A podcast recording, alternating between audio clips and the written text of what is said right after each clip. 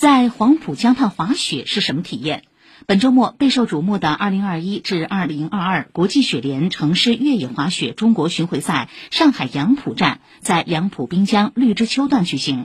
昨天首个比赛日，多位中国体育健儿收获亮眼成绩。其中，中国越野滑雪运动员王强、迪尼格尔伊拉木江分获男子、女子短距离比赛自由技术冠军。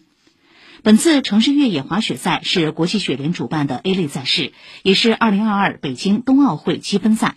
本赛季的城市越野滑雪中国巡回赛共十站，上海站为第九站，共设男女个人短距离自由技术和男女团体短距离自由技术四个项目，分两天进行角逐。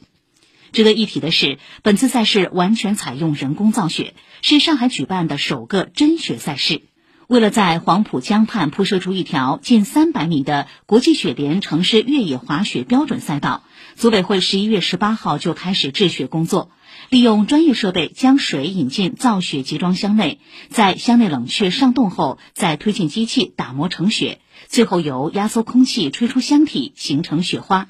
这种高温造雪能耗低、损耗低，对周边环境零污染，是目前最为推崇的城市造雪模式。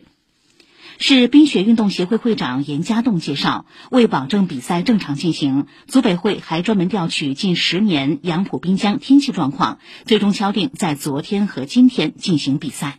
既能够群众参与，又能够有一些景观的宣传作用，还是我们直接为冬奥会服务。从这样几几个角度出发。随着北冰南展、西扩东进战略深入推动，上海冰雪运动多处发力。数据显示，已有超过二百五十万上海民众直接或间接的参与冰雪运动。未来，沪上还将进一步引进更多高水准冰雪赛事，推动冰雪运动在上海持续发展。